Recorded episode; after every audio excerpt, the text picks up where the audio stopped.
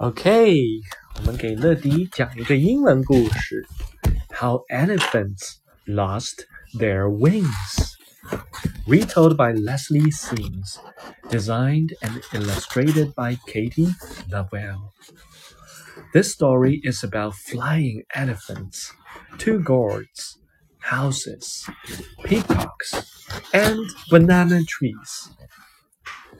Once upon a time, elephants could fly. They flew everywhere. They flew high into the sky and down to the ground. They even looped the loop. Sometimes the gods flew on their backs. But the elephants were noisy. They yelled and crowded like roosters.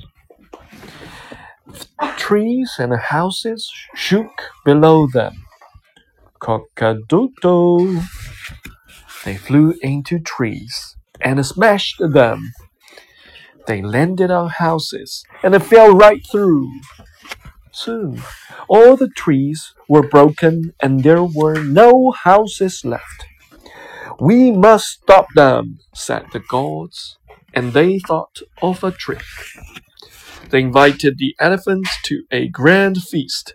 The elephants ate and ate. When their tummies were full, they slept. The gods took away their wings. They gave them to the peacocks and the banana trees. The elephants were very cross. They shouted and they stomped. But they didn't get their wings back. And they never flew again. Puzzles 1. Find these things in the picture elephant, truck, houses, hill, tree, and the wings.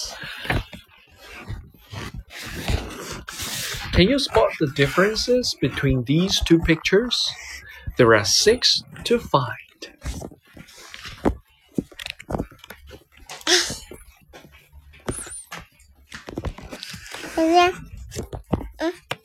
Oh, wow.